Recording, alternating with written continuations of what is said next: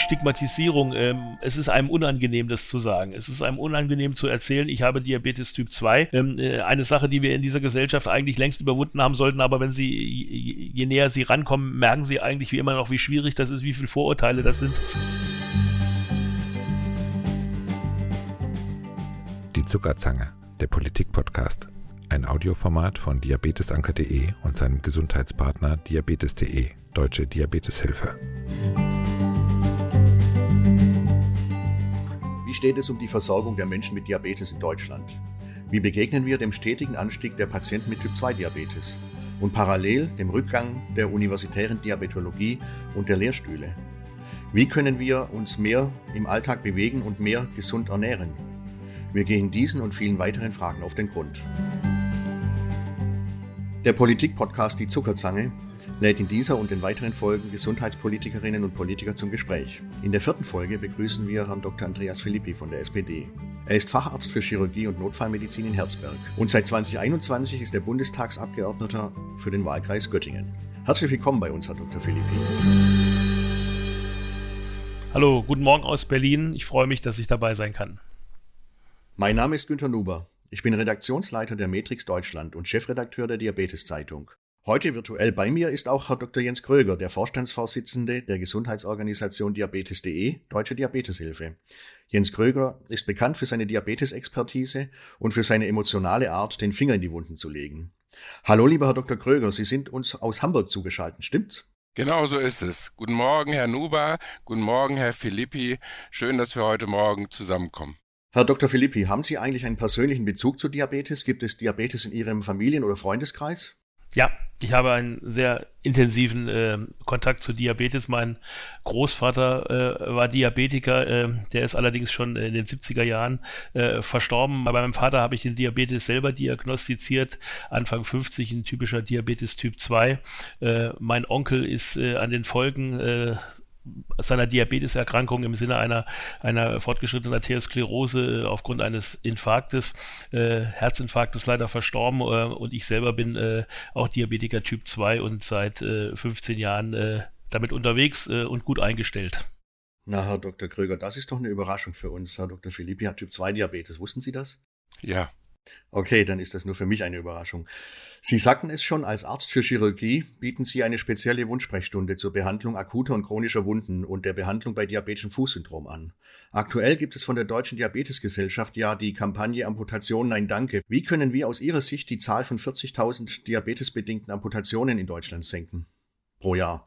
Ja, vielen Dank, ähm, dass Sie mich direkt darauf ansprechen. Das ist eine äh, wirklich äh, wichtige Frage und vor allen Dingen ähm, ist sie gerade in meiner Praxis, die ich ja seit über 20, 25 Jahren auch ähm, betreibe, äh, immer eine wichtige Frage. Die, die chronischen Wunden als solches haben immer eine schwierige, eine schwierige Stellung und in, der, in der Diagnostik spielt natürlich erstmal die vernünftige Frage, ist der Patient überhaupt Diabetiker? Es gibt ja auch andere Gründe, warum man amputiert, aber die vielen Diabetiker, die da sind, kommen häufig, häufig auch zunächst mal mit Problemen äh, in Richtung, äh, in Richtung äh, Durchblutungsstörungen, das muss diagnostiziert werden und dann stellen wir häufiger auch, und das passiert gar nicht so selten, auch mal zum ersten Mal ein Diabetes fest. Und dann sitzen sie vor Ihnen und Sie fangen an mit der Gesamtdiagnostik, mit der Durchblutungsdiagnostik, mit der Diabetesdiagnostik und dann stellen wir dann häufig fest, dass die Langzeit, äh, die Langzeitwerte, der HbA1c-Wert, der Langzeitzuckerwert dann schon lange sehr, sehr hoch ist und ähm, den Patienten überhaupt nicht klar gewesen ist, dass sie Diabetiker sind. Das sind die, die wir erst diagnostizieren, die, die schon lange Bescheid wissen und dann immer wieder in die Praxis kommen und dann auch äh, ihre, ihre Füße zeigen, die wir dann natürlich äh, nach, den, nach den Regeln äh, behandeln, ähm, sind, sind natürlich häufig auch dann nicht gut eingestellt, beziehungsweise äh, nehmen es nicht ganz so ernst. Sie, äh, ihnen, sie können sicherlich auch ein Lied davon singen, äh, das, was nicht wehtut, den Patienten erstmal nicht stört. Und ähm, der Diabetes als solches macht ja relativ wenig Schmerzen. Und das ist eine der großen Probleme, dass man die Patienten immer wieder dahingehend aufklären muss, dass sie ganz einfach auch regelmäßig darauf achten, ihre Füße anzugucken und ähm, äh, vor allen Dingen auch ihre Werte zu kontrollieren. Ja, ähm, die, die Frage der Amputation ist natürlich, da hängt natürlich kausal damit zusammen, äh, welche Komplikationen macht, äh, macht der Diabetes. Es ist eine wichtige, eine wichtige Geschichte, äh, seine, sein Leben so zu adaptieren, dass, äh, dass, die, dass der Diabetes nicht äh, so stark um sich greift, dass wir schnell amputieren müssen, sondern dass wir möglichst lange gut eingestellt die Patienten auch betreuen können. Herr Dr. Kröger, was ist aus Ihrer Sicht zu tun in der Beziehung? Herr Philippi, ich muss Ihnen ganz ehrlich sagen, ich mache mir ganz große Sorgen, was die Versorgung momentan angeht. Wir haben über die letzten Jahre ähm, sind viele Fußambulanzen aufgebaut worden und ich kann Ihnen momentan sagen, dass der Anteil der, der, der Fußambulanzen, die sich um dieses Thema kümmern, zurückgeht. Ähm, und das ist natürlich etwas, was mir große Sorgen macht. Ähm, der eine Teil, warum das passiert ist, Sie, Sie wissen, die, die Behandlung von Menschen mit diabetischen Füßen, das ist natürlich aufwendig. Sie brauchen, Sie brauchen Personal dafür. Die Situation in den Kliniken wie auch in den Praxen geht dramatisch zurück. Wir haben nicht mehr genüg, genügend Personal. Das Zweite aber ist, dass dann auch noch Krankenkassen hergehen und Verträge kündigen. Das heißt, gerade bei dieser Thematik muss ich Sie fragen, was kann die Gesundheitspolitik, was können Sie dafür tun, damit dieser Trend, der momentan beginnt, einsetzt, gestoppt wird? Ich bin mit, mit vielen ähm, Diabetologen natürlich auch im Gespräch. Die, die, die Problematiken der niedergelassenen Kollegen ist, äh, ist, ist mir vollkommen bewusst. Es fehlt die Nachfolge, es werden zu wenig ausgebildet. Äh, viele Lehrstühle für Diabetologie lösen sich in Luft aus, um das mal vorsichtig aufzudrücken. Ähm, die, äh, die Ausbildung als solches findet statt, aber äh, in zu geringem Maße statt. Ähm, Sie, Sie sprechen ja viele Dinge auf einmal an. Äh, wenn wir über die Ausbildung sprechen, ist es natürlich eine Aufgabe zu überlegen, wie, wie können wir A, äh, das Berufsbild äh, interessant gestalten, B, wie können wir genügend Menschen ausbilden, beziehungsweise Mediziner ausbilden, die sich dann auch für Diabetologie interessieren interessieren. Das heißt also, politisch wäre da der Ansatz.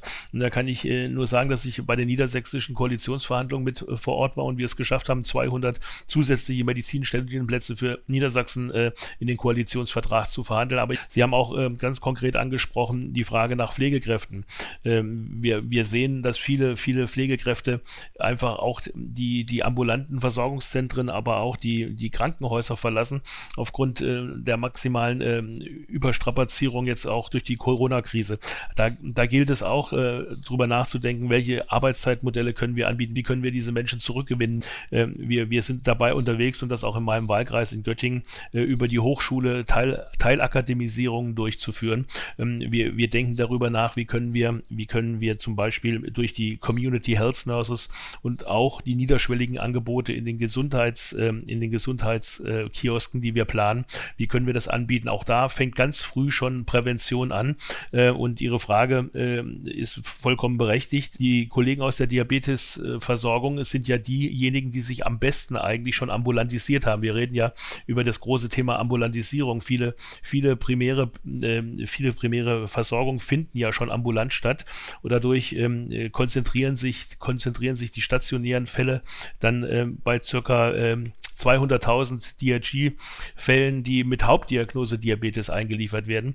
Und da bin ich auch mit der Diabetesgesellschaft natürlich im Gespräch, wie können wir, wie können wir im Prinzip die Strukturen so erhalten, dass genügend Patienten in den Kliniken sind, weil wir auch wissen, dass Qualität nur dann stattfindet, wenn genügend Patienten auch behandelt werden können und Ausbildung dann stattfinden kann. Also Sie sehen, ähm, mir ist die, ist die ganze Problematik auf der Linie bewusst und wir äh, sind da in engen Gesprächen und ich versuche auch äh, aufgrund meiner Möglichkeiten hier im Gesundheits Gesundheitsausschuss diese Dinge äh, immer mit rein zu diskutieren. Und äh, ja, der demografische Wandel spielt da eine wesentliche Rolle. Herr Dr. Philippi, Sie äh, sagen ja auch auf Ihrer Website, eines Ihrer großen Themen ist, Menschen zu heilen und zu stärken. Also äh, die in Richtung Gesund Gesundheitskompetenz würde ich mal vermuten. Herr Dr. Kröger, was erwarten Sie als Vorsitzender der Deutschen Diabeteshilfe denn von einer Regierungspartei in der Beziehung? Naja, ich erwarte ähm, einfach, dass ähm, eine effektive Aufklärung stattfindet. Wir haben, ähm, die BZGA war beauftragt, ähm, hinsichtlich der Primärprävention, Sekundär- und Tertiärprävention ein Paper vorzulegen. Und nach sechs Jahren ist das jetzt geschehen. Das ist aber nur die Grundlage. Aber entscheidend ist das Handeln wirklich in das Handeln zu kommen, der Aufklärung, wirklich dahin zu kommen, dass wir ähm, nicht immer weiter Menschen mit Diabetes äh, haben. Die Zahlen in Deutschland steigen dramatisch nach oben. Wir haben dieses Jahr, haben wir beim Weltdiabetestag 11 Millionen Menschen ähm, adressiert in Deutschland zurzeit. Ja. Das Robert-Koch-Institut hat für 2040 12,3 Millionen vorausgesagt. Die werden weit überschritten werden. Das heißt, es muss wirklich ein Handeln dahingehend stattfinden, auch ein effektives Handeln hinsichtlich der Primär Prävention, Sekundär- und Tertiärprävention, aber auch hinsichtlich der, der Möglichkeiten der um Umsetzung. Das heißt nicht nur Verhaltensprävention, sondern auch Verhältnisprävention. Und da ist die Regierung gefragt. Wir haben immer wieder adressiert, was wir uns wünschen, aber eine Umsetzung kann ich bisher nicht ähm, feststellen. Und da würde ich ähm, Sie gerne nochmal ansprechen, Herr Philippe. Ich habe hab mir wirklich von dieser Koalition Großes versprochen, weil gerade diese Themen, ja, auch was den Diabetes angeht, auch was die, die, die Prävention ähm, angeht, waren immer Themen der SPD. Es waren auch immer Themen der Grünen. Aber ein Jahr ist überhaupt nichts passiert.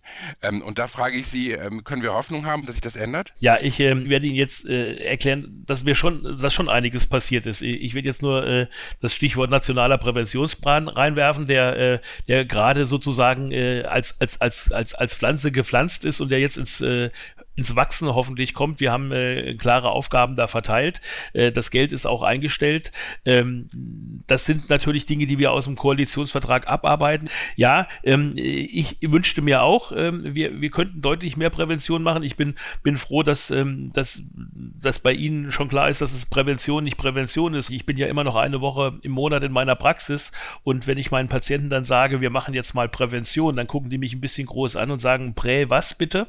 Und ähm, Sie sehen, ähm, dass wir zwar gute Konzepte haben zur Prävention, zur Primärprävention, wo wir sogar mit, mit Impfungen Krankheiten komplett verhindern könnten, aber dass die Sekundärprävention, die Tertiärprävention natürlich immer auch eine Frage des Gesundheitsbewusstseins und des, ähm, dessen, was, was die Patienten wahrnehmen, äh, dann auch ähm, ähm äh, eine Rolle spielt. Und deshalb glaube ich, dass es ganz wichtig ist, dass die politische Aufgabe es ist. Und Sie haben da das auch zu Recht gesagt, es ist gerade die Aufgabe der SPD, an den Stellen, wo die, der Zugang zum Gesundheitssystem ähm, ähm, vielleicht äh, ein bisschen barriereverstellt ist, ähm, dass wir an diesen Stellen äh, leichtere Zugänge finden müssen. Die Idee von Gesundheitskiosken, ähm, die Idee von, von Community Health Nurses, die, die Idee von den, äh, die klassische, die Ansprache der Patienten, äh, sie durchs System zu führen mit Gesundheitslotsen, ähm, ist eine ganz, ganz wesentliche Rolle. Da spielen viele Dinge rein, aber speziell in der Prävention glaube ich, dass, ähm, dass wir da eine große Aufgabe haben und wir auch die Weichen in diese Richtung stellen. Die Community Health Nurse als solches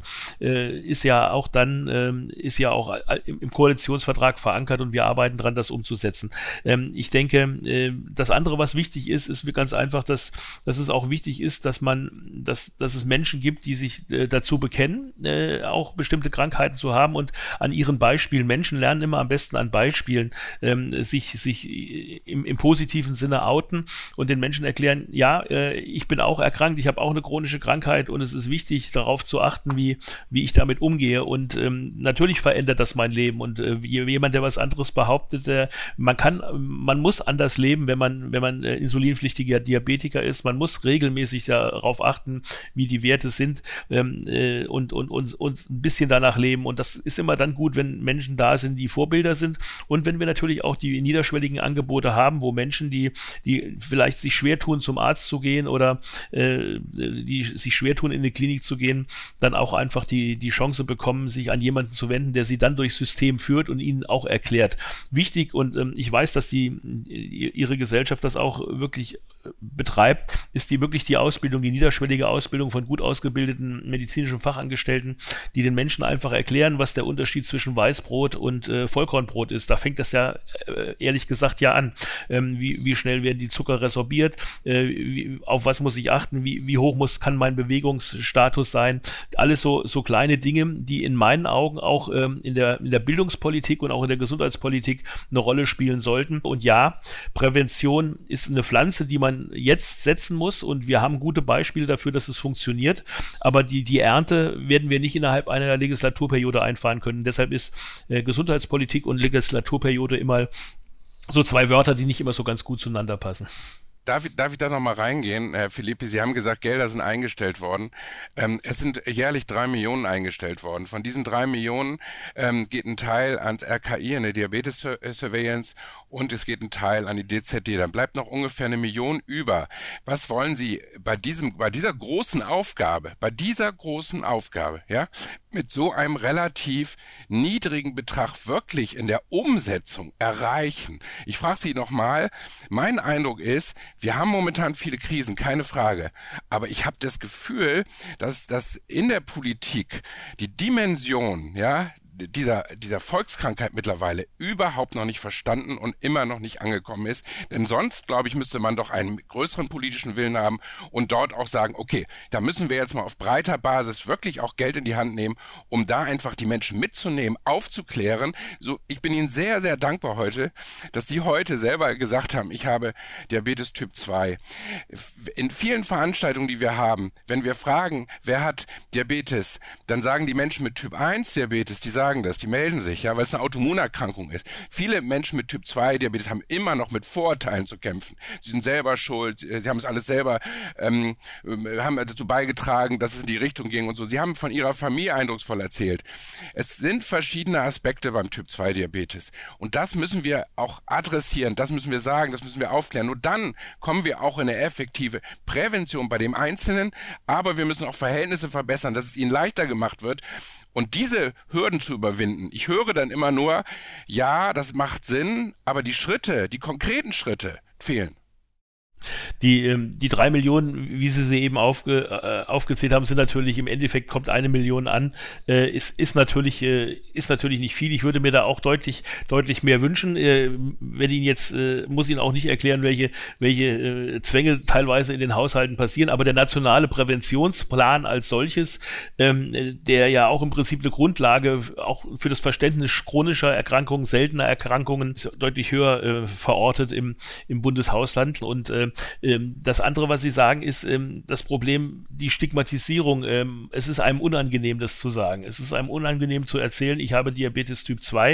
Äh, viele, viele Menschen äh, muss man ermutigen, das zu sagen, weil, ähm, weil wir ganz einfach wissen, äh, ich habe gestern eine Veranstaltung zum, zum Welt-AIDS-Tag besucht, da geht es auch immer noch um Stigmatisierung. Ähm, äh, eine Sache, die wir in dieser Gesellschaft eigentlich längst überwunden haben sollten, aber wenn sie, je, je näher sie rankommen, merken sie eigentlich wie immer noch, wie schwierig das ist, wie viel Vorurteile das sind. Und ähm, deshalb ist es halt auch ein Prozess, der eingeleitet werden muss. Und es geht halt auch immer nur wieder darüber, dass man, dass man darauf hinweist, äh, das klar macht. Und Sie haben recht, ich würde mir mehr wünschen, ich würde mir sowieso viel mehr Geld in Prävention wünschen. Das wäre aber ein Paradigmenwechsel äh, in unserer Politik und das wissen Sie auch, dass wir eigentlich mehr reagieren, als dass wir, äh, als dass wir vorbeugend arbeiten. Und ähm, diese, diese Punkte kosten, kosten gerade äh, im Moment eine Menge Geld, wenn man so gute Beispiele hat, wie bei, zum Beispiel bei den, bei den Koloskopien ähm, in Deutschland, die wir seit 20 Jahren ab 50 empfehlen und feststellen, dass im Vergleich zu Norwegen, die das nicht getan haben, wir 30 Prozent weniger schwere Kolonkarzinome ähm, äh, festgestellt haben, sehen wir ja, dass Prävention funktioniert. Und so können wir jetzt äh, Punkt für Punkt jede Fachdisziplin durchgehen und äh, immer mehr Beweise finden, dass Prävention nutzt und sich auch gesellschaftspolitisch ausnutzt und auch die Qualität des Lebens verbessert, wenn man rechtzeitig diagnostiziert reduziert wird und auch gerade ähm, beim Diabetes. Und da ist es halt relativ einfach, wenn, wenn die Familie schon betroffen ist, dass man einfach auch dann vielleicht ganz einfach die Prävention dann schon relativ früh anfängt, dass man mit, mit 25 vielleicht schon mal den ersten äh, Test macht, die HbA1c-Werte kontrolliert, einfach auch guckt, in welche Richtung das läuft und dann in, in Abständen äh, Untersuchungen durchführt. Da glaube ich, ähm, könnten wir, könnten wir frühzeitig das auch feststellen und frühzeitig auch gegensteuern, weil ich glaube schon, dass eine Menge, eine Menge der Menschen ganz einfach auch da äh, dann, dann auch das Feingefühl kriegt und einfach ihnen was an ihrem Leben liegt äh, und sie dann versuchen, äh, präventiv dann auch äh, tätig zu werden, sei es nun durch diätische, diätetische oder durch Bewegungstherapien. Aber ähm, da sind wir wieder genau bei dem Punkt. Ähm, da da gibt es dann natürlich auch die Möglichkeit, mit viel digitalen Apps, Gesundheits-Apps, äh, mit digitaler Aufnahme von Daten. Wir tragen alle eine, eine Apple Watch, wir haben alle unseren, ähm, unseren digitalen Sensor für die Diabetesüberwachung äh, im Oberarm und stellen fest, äh, dass wir damit eigentlich ganz gut leben können und uns das Leben viel leichter machen können und damit auch ähm, die, die Dinge, die Dinge beeinflussen können. Ähm, das sind, ähm, sind Dinge, die, die eine Rolle spielen, die im Kleinen das zeigen, aber Sie haben recht, wir müssen in der Breite noch, noch deutlicher werden und müssen uns da noch ähm, äh, deutlicher aufstellen. Herr Dr. Filippi, von Ihnen ist auch bekannt, also Zitate wie, es kann nicht angehen, dass Krankenhäuser dazu verpflichtet werden, bei ihrer Tätigkeit Gewinn zu machen. Jetzt ist es so, dass die Ampel das DRG-System reformieren möchte. Äh, Diabetologinnen in den Kliniken beklagen andererseits, dass ihre sprechende Medizin schlechter als technische Leistungen honoriert werden. Abteilungen werden deshalb gar geschlossen. Wir haben es vorher schon zitiert. Findet denn die Fachgesellschaft in Ihnen einen Unterstützer für eine DRG-Reform, äh, die der Diabetesversorgung zugutekommt? Welche Änderungen halten Sie persönlich für notwendig? Äh, wir brauchen in den nächsten Jahren eine große Gesundheitsreform. Auch da nochmal der Punkt Zeitenwende. Und wir müssen vor allen Dingen, und da haben Sie in mir jemanden, der das vertritt, wir brauchen eine Auflösung der Sektorgrenzen. Das heißt, wir müssen, wir müssen Krankenhaussystem und kassenärztliches System miteinander verschmelzen. Wir müssen hinkriegen, dass die Kapazitäten sich nicht gegenseitig äh, äh, konkurrieren, sondern ein, ein Gesundheitssystem aus einem, aus einem Guss bekommen. Und da wir ähm, genau das Problem haben, dass die sprechende Medizin äh, in, der, in, der, in der Abbildung ihrer, ihrer Erträge und ähm, ihrer auskömmlichen äh, Bezahlung einfach äh, unterbewertet ist, müssen wir uns sicher genau darüber darüber klar werden, wie wollen wir dieses System an dieser Stelle äh, stabilisieren bzw. auch besser machen. Das Problem liegt ja daran, dass ich als niedergelassener Arzt ein bestimmtes Zeitkontingent habe. Die, die ganzen modernen digitalen Programme bieten mir ein, wenn der Patient reinkommt, fängt da eine Uhr an zu laufen. Äh, das ist ähnlich wie im Bundestag und nach, äh, nach vier Minuten fängt das an zu blinken und nach fünf Minuten wird es rot. Was, was sagt mir das als Arzt? Ähm, je mehr Fragen ich stelle, je mehr Antworten kriege ich, umso mehr konsequent muss ich normalerweise aus den Antworten Antworten ziehen. Ähm, und, und das kann nicht das, das System sein, weil äh, es würde nämlich bedeuten, dass ich, dass ich auf eine bestimmte Art und Weise viele, viel mehr Dinge machen müsste, die ich in der Zeit gar nicht habe. Das scheint ein falscher Anreiz zu sein an dieser Stelle. Äh, aber das äh, steht und fällt natürlich auch mit der Menge an Kollegen, die da arbeiten. Das ist ja nicht nur in der Diabetologie so, uns fehlen auch die Pädiater und ähm, äh, ganz zu schweigen von, von, von den Hausärzten im ländlichen Region, äh, die, ähm, die äh, deutlich auf die, auf die Berentungs Armutsgrenze zugehen. Da fehlt es an allen Ecken und Enden. Das wird zwar erkannt, äh, aber der demografische Wandel als solches ist auch als Idee in der Politik noch nicht richtig angekommen und da spielt auch die ärztliche Versorgung eine wesentliche Rolle. Ja, also ähm, ich bin großer Freund ähm, äh, der Auflösung der Sektorengrenzen. Ich bin ein großer Freund äh, davon, äh, sektorgleiche Vergütung für eine Leistung links und rechts des Sektors zu machen. Die Diabetologie als solches ist eigentlich aber schon eine Fachdisziplin, die eine Ambulantisierung in den letzten Jahren schon erheblich vorangetrieben hat. Da sehe ich jetzt eher meine Aufgabe, dass die, dass die Diabetologie in den, in den klinischen Bereichen äh, stabilisiert wird, dass wir qualitativ gute Kliniken haben, die für viele gut auch erreichbar sind ähm, und dass auch da eine Menge Leute dann ausgebildet werden können. Das habe ich vorhin auch schon mal angedeutet. Die Fallzahlen müssen einfach stimmen, um eine gute Ausbildung zu machen. Und da sollte man, da sollte man auch die Diabetologie und ähm, die Gesellschaft äh, selber hat ja auch schon einen Vorschlag gemacht, wie wir, wie wir Kräfte konzentrieren können äh, und gegebenenfalls äh, eine gute Versorgung gewährleisten können. Und deshalb ähm, brauchen wir da, brauchen wir ein System, das miteinander arbeitet und nicht gegeneinander. Herr Dr. Kröger, was sagen Sie als Vorstandsvorsitzende von Diabetes.de hierzu zum Thema sprechende Medizin in der Diabetologie, auch der ambulanten Diabetologie und was ist zu tun? Also ähm, ich, ich glaube einfach, ähm, das, was Herr Philippe eben gesagt hat, ja, das ist so. Es, es steht äh, wenig Zeit äh, für die sprechende Medizin äh, zur Verfügung. Das, das muss sich ändern, gerade im, im Rahmen einer chronischen Erkrankung wie dem Diabetes. Ich kann aber auch nur noch mal sagen, dass die sprechende Medizin eben auch durch digitale Möglichkeiten sehr gut erweiterbar ist. Ja, und wir haben jetzt gerade in der Corona-Pandemie erfahren und gesehen, was Videosprechstunde bewirken kann. Es geht doch häufig darum, ein, wir haben in der nationalen Versorgungsleitlinie Typ 2 Diabetes die partizipative Entscheidungsfindung mit drin. Das heißt, eine gemeinsame Entscheidungsfindung zwischen Behandlerin und Menschen mit Diabetes. Partizipativ heißt er einmal, das ist auch die Aufgabe der Menschen mit Diabetes, auch sich schlau zu machen, ja, auch die Möglichkeit haben, schlau zu werden, also informiert zu werden, ja, also unsere Aufgabe ist immer wieder auch äh, Dinge zu adressieren und ihnen Möglichkeiten zu geben, auch wirklich partizipativ Entscheidungen mittreffen zu können. Dafür brauche ich valide Informationen. Das heißt, ich, ich vergleiche das immer mit jemandem, äh, wenn ich wenn ich mir ein Auto kaufe, ja, dann mache ich mir auch einen Zettel und sage, das und das will ich haben. Wenn ich jetzt zum Arztgespräch gehe, kann ich mir auch einen Zettel machen und sagen, das und das, das will ich, will ich wissen und das will ich gemeinsam besprechen.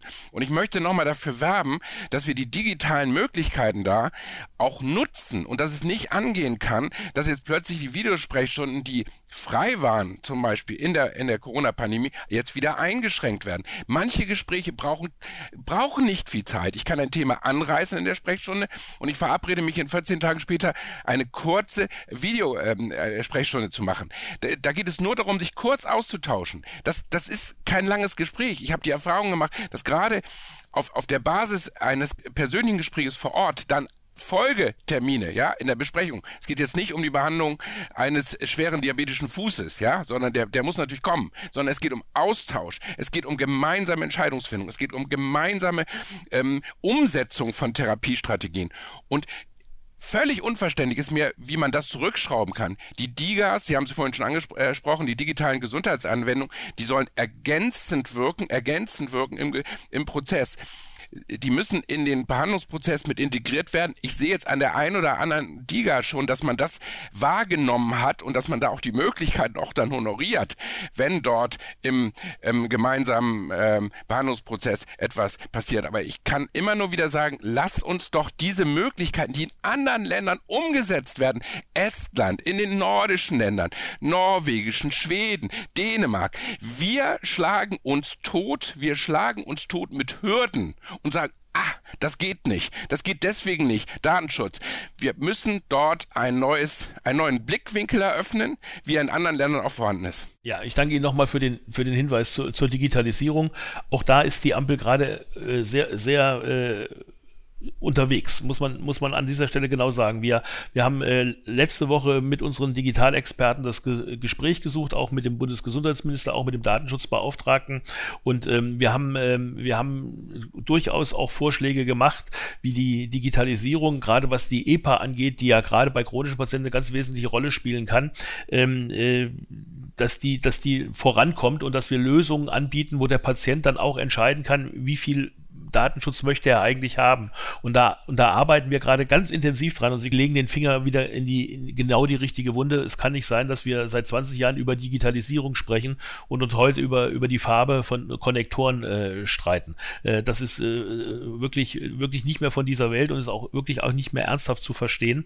Ähm, da muss, da müssen Dinge passieren, die, die jetzt endlich dann auch mal entschieden werden müssen. Aber Sie sagen das genau richtig. Wir, wir müssen weiterkommen. Die Videosprechstunden müssen laufen und natürlich kann ich ein äh, hochinfizierten diabetischen Fuß nicht äh, digital äh, behandeln, weil behandeln hat ja auch was mit den Händen zu tun, ja, händeln, behändeln. Ähm, man braucht den Patienten dann auch, das hat auch was mit Nähe zu tun, aber Sie haben völlig recht. Viele von diesen chronischen Wunschsprechstunden kann man teilweise auch digital machen mit gut ausgebildeten Mundmanagerinnen, die vor Ort dann einfach sind, äh, die dann äh, über doppelt verschlüsselte Sicherungen Bilder zuschicken und sagen, okay, den brauchen wir heute nicht in die Praxis zu karren, das kostet im Gesundheitssystem dann nochmal extra 400 oder 700 Euro, zwei Rettungsassistenten plus ein Notarztwagen, sondern wir können mit, mit, mit unseren Augen auch vor Ort sein. Das ist nicht nur die Videosprechstunde, das ist auch die Konsultation. Ähm, da sind so viele Dinge möglich, die das System leichter machen und auch ohne Qualität Qualitätsverlust auch äh, äh, preiswerter. Und das ist ja auch eine der wichtigen Punkte, über die wir gerade reden müssen. Es ist viel Geld im System und das Geld äh, muss man dann da einsetzen, wo man es braucht und es nicht unnötig verschwenden ähm, äh, über, über, über Fahrten, äh, die, die nicht notwendig sind. Zum Beispiel. Sie, Sie sagten ja schon im äh, Nebensatz vorher, und das ist auch bekannt, dass Sie noch eine Woche im Monat als Arzt arbeiten im medizinischen Versorgungszentrum. Wie klappt es denn dort mit der Digitalisierung? Äh, elektronischer Arztbrief, elektronisches Rezept, Patientenakte. Können Sie als Abgeordneter den Arzt in sich beruhigen, dass alles noch bis zur nächsten Bundestagswahl in der Hinsicht gut werden wird? Ehrlich gesagt, ich bin, äh, bin angestellt bei, bei Helios und habe zwei Wochen nachdem die Pandemie ausgebrochen ist und wir den ersten Lockdown hatten, habe ich meinen Arbeitgeber gebeten, äh, für, eine, für eine Videosprechstunde zu sorgen. Nebenan in meinem MVZ ist noch eine Privatpraxis, ein Neurologe, der das innerhalb von drei Monaten auf den Weg gebracht hat. Ähm, wir haben jetzt unsere, unsere Videosprechstunde nach zwei Jahren jetzt installieren können und können damit anfangen. Also ähm, schneller geht das bei Privaten auch nicht. Ähm, ich äh, habe die Vor Vorkehrungen für digitale Rezepte, E-Rezepte, äh, habe eine unglaublich motivierte Apothekerin vor Ort, äh, die äh, das auch alles durchsetzt. Allerdings äh, ist das MVZ, in dem ich arbeite, immer noch nicht in der Lage, äh, immer noch nicht in der Lage, digitale Rezepte auszudrucken. Ähm, das heißt, die werden immer noch analog ausgedruckt. Ich unterschreibe dann das Rezept und schicke die dann mit der Apotheke. Also Sie, Sie merken, ich bin ziemlich nah an der Realität, äh, äh, was passiert. Ähm, und ähm, da würde ich mir natürlich auch wesentlich mehr Bewegung wünschen und auch äh, Interesse, ähm, dass, das, dass das passiert. Ich glaube trotzdem, ähm, dass wir äh, aus dem Fehler lernen müssen, nicht alles am Anfang hundertprozentig organisiert zu haben. Wir müssen auch mal in der Lage sein, wenn, wenn die Dinge äh, bei 85 oder 90 Prozent funktionieren, das einfach mal äh, loslaufen zu lassen und der Rest ruckelt sich dann schon so ein bisschen hin. Wir können nicht, wir können nicht immer warten, bis alles äh, fehlerfrei äh, vorher geplant ist und wir drücken nur noch auf den Knopf. Wenn wir was Neues machen, haben wir immer eine Lernkurve. Dann wird es erstmal ein bisschen schlechter und dann braucht das ein bisschen Zeit, bis sich das eindruckelt. Aber wir müssen ins Laufen kommen, wir müssen die Dinge machen. Und äh, ja, auch wenn die, die Krankenkassen, ich habe mit jemandem gesprochen, ähm, der, der arbeitet ähm, in, einem, in, einem, Steuerbüro, der muss die, die Krankmeldungen dann da alle acht Tage abrufen bzw. nachfragen. Der sagt, ich kann gar nicht mehr in Urlaub gehen, weil es immer nur fünf Tage möglich sind. Das sind so viele Vorgaben, die, die nicht logisch sind. Aber das lernt man halt auch nur, wenn man es anwendet. Also ähm, ich bin, ich bin vorsichtig optimistisch, dass wir Ende der Legislaturperiode Dinge wie die elektronische Krankmeldung, das elektronische Rezept und vielleicht äh, eine Basis für die elektronische Patientenakte zumindest erstmal theoretisch hinkriegen. Sie haben gerade gesagt, man lernt es nur, wenn man es anwendet. Herr Filippi, ich würde da zwei, zwei Dinge äh, dazu noch sagen und auch dann noch mal ein neues Thema aufgreifen, was Sie vorhin schon kurz angesprochen haben. Erstens EPA. Die EPA, wir sind jetzt in einer Situation, wo sie überhaupt noch nicht ins Laufen gekommen ist, aus äußeren Gründen aber ein großes Problem ist auch, dass man die Anwender nicht hört dass man gar nicht mit ihnen spricht. Ich sage Ihnen ein Beispiel. Wir haben bis heute die EPA in der, in der Praxis nicht installiert bekommen, weil der Softwareanbieter immer wieder mit der Gematik spricht. Die Gematik sagt, es muss laufen, der Softwareanbieter kommt nicht weiter. Ja, die, die Menschen haben sich die EPA runtergeladen. Die, die, die, die sehen ja positive Aspekte, aber allein dieser Prozess, sie runterzuladen, ich hätte fast gesagt, dafür brauchen sie ein Abi. Also sie brauchen ein, so, das heißt, wir brauchen dort, wir brauchen eine Schnittstelle zwischen den Anwendern und denen, die sich das theoretisch kritisch überlegen. Der zweite Punkt, den ich gerne ansprechen möchte, ist, Sie haben vorhin von den Gesundheitskiosken gesprochen. Ähm, ähm, was ähm, nachdem Herr Lauterbach das angekündigt hat und nachdem er in Hamburg äh, war und sich ähm, eine Struktur ange angeschaut hat, zu der ich gerne gleich noch etwas sagen möchte, weil ich komme aus Hamburg und ich kenne die Gesundheitskiosk-Entwicklung in Hamburg sehr gut. Ich habe sie verfolgt. Meine Frage an Sie, wie geht es damit weiter und was versprechen Sie sich davon? Ähm, die Kritik ist momentan, dass man sagt, das sind Parallelstrukturen, die da aufgebaut werden. Sehen Sie das auch so? Ja, ähm, die Konferenz von Herrn Lauterbach war sicherlich an dem Punkt, als er äh, in Hamburg gewesen ist und diesen berühmten Gesundheitskiosk, der ja als Beispiel für ganz Deutschland gilt, so vorgestellt hat, äh, sicherlich missverständlich, als er gesagt hat, das ist ja was für Obdachlose. Nein, im Gegenteil.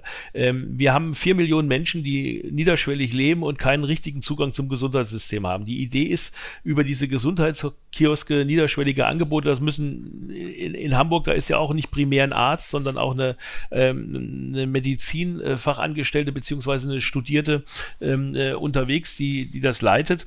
Ähm, die, die Gesundheitskioske als solches ist ein, sind ein Teil der, der Gesundheitsversorgung in, in Zukunft. Und ich glaube, dass das äh, Hamburger Modell, dass das Hamburger Modell als solches ähm, nicht eins zu eins übertragbar ist auf ganz Deutschland. Äh, die Gesundheitskioske als solches haben in Großstädten andere Funktionen. Das zweite ist, dass ich glaube, dass die Gesundheitskioske als solches so wenn man in die ländlichen Regionen Geld äh, geht, äh, nicht so nicht so eins zu eins übertragbar sind, gerade wie in Hamburg. In, in, den ländlichen Regionen sind es die Hausärzte, ähm, die, die diese Funktion übernehmen, die MFAs, die medizinischen Fachangestellten als solches, äh, nehmen da so ein bisschen auch schon Community Health Nurse Funktion wahr, die erklären den Patienten, wie sie ihre Tabletten nehmen müssen, die helfen denen beim Facharzttermin All diese Geschichten, all diese Geschichten äh, haben, da, haben da eine Rolle. Ich will, will an der Stelle nochmal auf das System Niedersachsen verweisen. Wir haben ein Krankenhausnovellierungsgesetz gemacht, das zum 1.1.23 in Kraft tritt. Wir, wir, wir verändern die Krankenhausstrukturen, wir teilen das in Sektoren ein, wir unter, unterstellen, dass wir zu viele Krankenhausbetten haben und wir haben uns natürlich viel Gedanken darüber gemacht, wie halten wir die ärztliche Versorgung auch in ländlichen Regionen qualitativ hoch. Und da spielt es natürlich eine Rolle, wie wir Angebote angebunden sind über sogenannte regionale Gesundheitszentren. Das heißt, äh, wir müssen nicht mit anderen MVZ-Anbietern in Konkurrenz gehen. Wir müssen die Ressourcen, die wir haben, nutzen und bündeln und nicht äh, Doppelstrukturen schaffen. Und deshalb müssen solche regionalen Gesundheitszentren an Stellen sein, wo die, der Zugang zu einem Krankenhaus vielleicht etwas weiter ist, der aber ähm, äh, durchaus in dem regionalen Versorgungszentrum zunächst eine primäre Versorgung stattfinden kann, gegebenenfalls auch mal, auch das ist noch ein Hamburger Modell mit der, mit der allgemeinmedizinischen äh, Überwachungsstation, die, die da auch von, von, von gut ausgebildeten Public äh, oder Community Health Nurses geleistet werden kann, äh, wo man Menschen auch mal ein, zwei Tage in so einem Low-Care-System auch äh, unterbringen kann, bis weitere Versorgungsschritte geklärt sind. Ähm, äh, ich glaube, wir müssen Gesundheit sowieso komplett neu denken und wir brauchen, gerade in dem niedersächsischen Modell wird das sehr klar, dass wir das allumfassend denken muss. Nochmal, ich plädiere da nochmal für, für die Aufhebung der Sektorengrenzen. Wir müssen an diesen Stellen, wir müssen an diesen Stellen unsere Ressourcen gemeinsam gemeinsam bündeln. Das gilt nicht nur für den Diabetes. So, dann kommen wir demnächst noch zu zwei, drei persönlichen Fragen vielleicht zu Ihrem direkten Umfeld. Aber eine wichtige Frage interessiert mich noch. Sie hatten vorher schon das Thema gestreift Pflegekräfte, Arbeitsbedingungen dort äh, verbessern. Ähm, und äh, da gibt es ja Pläne, die Sie auch unterstützen, wenn ich es richtig verstehe, ab nächstem Jahr eben den Bundesländern Modellprojekte laufen zu haben, äh, für speziell qualifizierte Pflegekräfte äh, heilkundliche Aufgaben ins Spiel bringen, auch im Bereich Diabetes und Wundversorgung. Versorgung. Ist das Personal denn dafür vorhanden? Wir hatten vorher schon gehört, was in den Kliniken los ist. Fehlt es denn dann nicht äh, für die Pflege am Bett? Das ist eines der Themen, die gerade bei der Deutschen Diabetesgesellschaft auf dem Strategietag diskutiert worden sind völlig, äh, völlig berechtigt die Frage. Natürlich äh, müssen wir gucken, äh, wo, wo kriegen wir die, die, die qualifizierten Leute her. Für, für Göttingen kann ich nur sagen, wir haben an einer, an einer, einer Hochschule, an der HAWK, äh, Hochschule für angewandte Wissenschaften äh, und Kunst, äh, Hildesheim, Holzminden, Göttingen, haben wir mehrere Studienplätze ähm, initiiert, wo man berufsbegleitend oder auch Menschen, die den Beruf der Pflegenden verlassen haben, sich weiter qualifizieren kann, äh, um, um, um so äh, im Prinzip wieder auch zurück in den Beruf zu finden. Das sind Angebote, die wir machen. Äh, die Teilakademisierung, Länder wie Norwegen arbeiten nur akademisiertes Pflegepersonal, aber nach wie vor haben sie immer noch recht, dass wir zu wenig Leute auf dem Markt haben, die das, die das, die das machen können und machen wollen. Wir müssen, wir müssen versuchen, die Leute, die den Beruf verlassen haben, zurückzugewinnen. Die gewinnen wir zurück, indem wir ne, sie besser ausbilden, indem wir sie das machen lassen, was sie eigentlich gelernt haben. Und äh, dann äh, haben wir haben wir das Problem der der, der fehlenden Hände. Äh, da haben wir auch ähm, die die die Pflegehelferausbildung. Äh, zum Beispiel in Niedersachsen haben wir jetzt auf ein Jahr reduziert. Das heißt, wir können innerhalb kürzester Zeit auch wieder pflegende Hände äh, vor Ort kriegen. Das ist eine Notfallmaßnahme sozusagen, um, um da äh, auszuhelfen. Äh, und dann äh, ist die entscheidende Frage, wie, wie gestalten wir das äh, in aller Munde jetzt äh, besprochene Einwanderungsgesetz mit dem Innenministerium, mit dem Bundessozialminister, mit Herrn Heil. wie, wie kriegen wir das auf den Weg, dass wir gegebenenfalls halt auch ähm, gute Kräfte, Fachkräfte aus dem Ausland hier integrieren können. Das ist alles nichts, was auf Knopfdruck funktioniert. Ich glaube, dass eine der wesentlichen Dinge ist, über die wir ehrlicherweise sprechen müssen, die, die Überkapazität in den, in, den, in den Krankenhäusern. Wir haben, manche sagen 25, manche sagen 35 Prozent zu viel Krankenhausbetten. Das würde ja bedeuten, dass wenn, wenn wir da äh, optimieren, dass da auch einiges an, an, an Pflegekräften freigesetzt würde, die dann auch, äh, ähm, auch, auch arbeiten können. Aber das ist auch kein Prozess, den ich aus dem Ärmel schütteln kann, sondern das ist eine Sache, die politisch äh, mittelfristig umgesetzt wird. Sie haben uns jetzt ja vorher auch schon teilhaben lassen, welche Sensoren oder welche Watches Sie so haben oder tragen. Also meine Uhr hat jetzt hier zum Beispiel auch schon äh, vibriert und es wäre Zeit aufzustehen. Ja, kann ich natürlich nicht machen, wie wir. Äh, ich kann jetzt hier nicht weglaufen. Wie ist das bei Ihnen denn mit gesunder Ernährung und viel Bewegung als Grundlage für ein gesundes Leben sozusagen? Als Bundestagsabgeordneter ist das ja auch nicht so einfach. Wie gelingt Ihnen ausreichend Bewegung zum Beispiel? Das ist das größte Problem, gebe ich Ihnen ganz recht. Äh, Bewegungen hier, wenn Sie, wir haben gestern, wir haben gestern Morgen um neun angefangen äh, ähm, im Plenum und äh, die letzte Abstimmung war um 23.15 Uhr, die namentliche. Das Programm ist bis 0.30 Uhr gelaufen. Ähm, das ist äh, das ist echt schwer, das gebe ich zu. Die Ernährung ähm, habe ich natürlich insofern hier äh, umgestellt, weil, weil, weil sie hier ja bei vielen Veranstaltungen ständig immer sehr gut versorgt werden. Äh, man merkt hier einen deutlichen Wandel Richtung vegetarisch und vegan. Das ist äh, durchaus gut. Ich gebe aber trotzdem zu, dass ich kein äh, geborener Vegetarier bin. Ähm, Trotzdem äh, achte ich schon, schon gerade was die morgendliche Ernährung angeht, da nicht äh, die, die schnellen Kohlehydrate zu mir zu nehmen, sondern eher, eher das Vollkornbrot.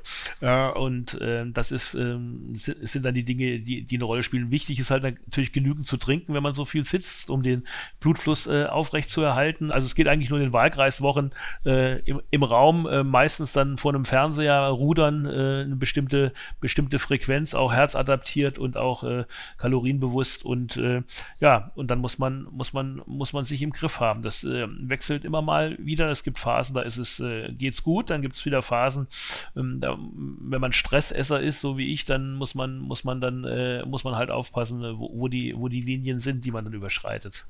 Ja, Herr Dr. Kröger, unsere Verhältnisse sind halt schwierig. Wie ist das bei Ihnen? Können Sie sich genug bewegen im Alltag? Ich glaube, das ist immer eine Frage auch des Willens. Ja, es ist, es ist ein, ein Punkt, dass wir immer wieder sagen müssen, wir haben wenig Zeit, aber wir haben für bestimmte andere Dinge auch Zeit. Wir müssen es ein, einplanen, wir müssen uns die Zeit nehmen und, ähm, ähm, und ich glaube einfach, dass, dass es diese Möglichkeiten immer wieder gibt. Auch da merke ich, dass ich nachlässig bin. Ich lerne das von meinen Kindern, ähm, die mir sowohl was ähm, neue, gesunde äh, Schritte in der Ernährung nahebringen, wo ich immer sage, das hätte ich selber gar nicht ausprobiert. Wenn ich sehe, äh, was für tolle äh, Dinge die äh, hinsichtlich der Ernährung ähm, da zusammenbrutzeln, das ist spannend und ähm, ich glaube, man muss einfach offen sein für die Dinge und was die Bewegung angeht, auch da, äh, man muss sich diese Zeit einfach nehmen, man muss sie einplanen. Es muss ein Teil von einem selbst sein und, und das fällt immer wieder hinten runter bei vielen ähm, und da kann ich immer nur ermutigen, das zu machen. Auch da muss ich besser werden, weil dann doch wieder andere Dinge im Vordergrund stehen, weil man denkt, die sind wichtiger. Aber es ist auch ein, eine, eine Frage der Planung. Es ist ja so, dass man über Politikerinnen und Politiker oder auch über Funktionsträger in der Medizin vieles recherchieren kann und in Erfahrung bringen. Herr Dr. Philippi, was von Ihnen weiß man eigentlich nicht? Welches Geheimnis haben Sie? Und es wird bald keins mehr sein, weil Sie es uns jetzt hier mitteilen.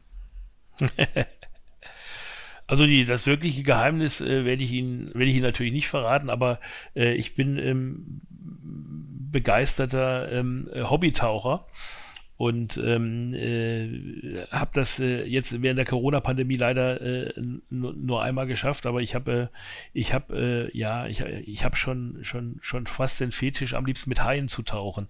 Und äh, im Wahlkampf habe ich immer gesagt, das ist das beste Vorbereitung äh, auf Berlin. Äh, äh, wo, wobei ich immer sagen muss, dass äh, die Haie, die Tigerhaie, die man dann so erlebt unter Wasser, äh, deutlich, ähm, äh, deutlich mehr Abstand halten als das ein oder andere ähm, äh, Haifisch-ähnliche äh, Verhalten, was wir hier so in Berlin erleben. Und, und, mag auch wirklich die, die, die Unterwasserwelt, weil man da, das ist so ein bisschen wie, wenn man konzentriert operiert, man ist unter Wasser mit Technik beschäftigt, muss sich auf die Dinge konzentrieren, die da sind, man kriegt den Kopf frei und hat unglaublich schöne Naturerlebnisse. Äh, nicht nur die Haie, sondern auch die Korallen oder die andere Dinge, die da unter, unter Wasser sich abspielen. Das ist vielleicht das Geheimnis, was ich hier gut verraten kann. Herr Dr. Kröger, ein Geheimnis von Ihnen, was Sie uns noch verraten möchten heute, oder gibt es keins mehr? ich habe schon, glaube ich, als Vorstandsvorsitzender von Diabetes.de, Deutsche Diabeteshilfe, äh, viele, viele kleine Geheimnisse immer wieder preisgegeben und werde es auch, auch weiter tun, äh, insbesondere auf der schönen Gala, die wir ja einmal im Jahr immer wieder machen, äh, Herr Philippi, wo Sie ja auch da waren. Also von daher bleib, bleib, bleiben Sie gespannt und hören, hören Sie genau hin, Herr, Herr Nuber. Ähm, ich möchte mich he heute, Herr Philippi, wirklich nochmal ganz herzlich bei Ihnen bedanken, dass Sie auch wirklich ähm, heute auch adressiert haben, dass Sie selber den Typ 2 Diabetes haben. Ähm, das hilft vielen Menschen und äh, es macht auch Mut. Und äh, ähm, ich würde mir sehr, sehr wünschen, wenn wir auch auf all diesen Dingen, über die wir heute äh, gesprochen haben, weiter im, im Gespräch bleiben und auch Dinge nach vorne bringen könnten. Äh, von daher vielen Dank an Sie, äh, dass, Sie, dass wir heute zusammen, äh, im, im Norden würde man sagen, dass wir zusammen geschnackt haben. Ja, es war, war, qualitativ schöner, wunderbarer Schnack, hat mir viel Spaß gemacht und äh, ja, Sie merken, ich bin ein Jahr jetzt im Bundestag äh, und ich bin immer noch äh, unheimlich motiviert, was zu machen und was zu verändern und ich glaube, ähm, das sind viele gute Wege, die wir weitergehen müssen. Danke. Herr Dr. Philippi, auch von meiner Seite herzlichen Dank für dieses sehr informative Gespräch und Ihnen alles Gute für die verschiedenen Haifischbecken, die für Sie bereitstehen. Vielen Dank, ich freue mich drauf. Das war die Zuckerzange, der Politik-Podcast, ein Gemeinschaftsprojekt der Matrix Deutschland und der Gesundheitsorganisation Diabetes.de Deutsche Diabeteshilfe. Heute mit Herrn Dr. Andreas Philippi, Bundestagsmitglied, SPD-Politiker und Arzt. Bis bald. Das war die Zuckerzange, der Politik-Podcast, ein Audioformat von diabetesanker.de und seinem Gesundheitspartner Diabetes.de Deutsche Diabeteshilfe. Dies ist ein Produkt der Matrix Group. We care for Media Solutions.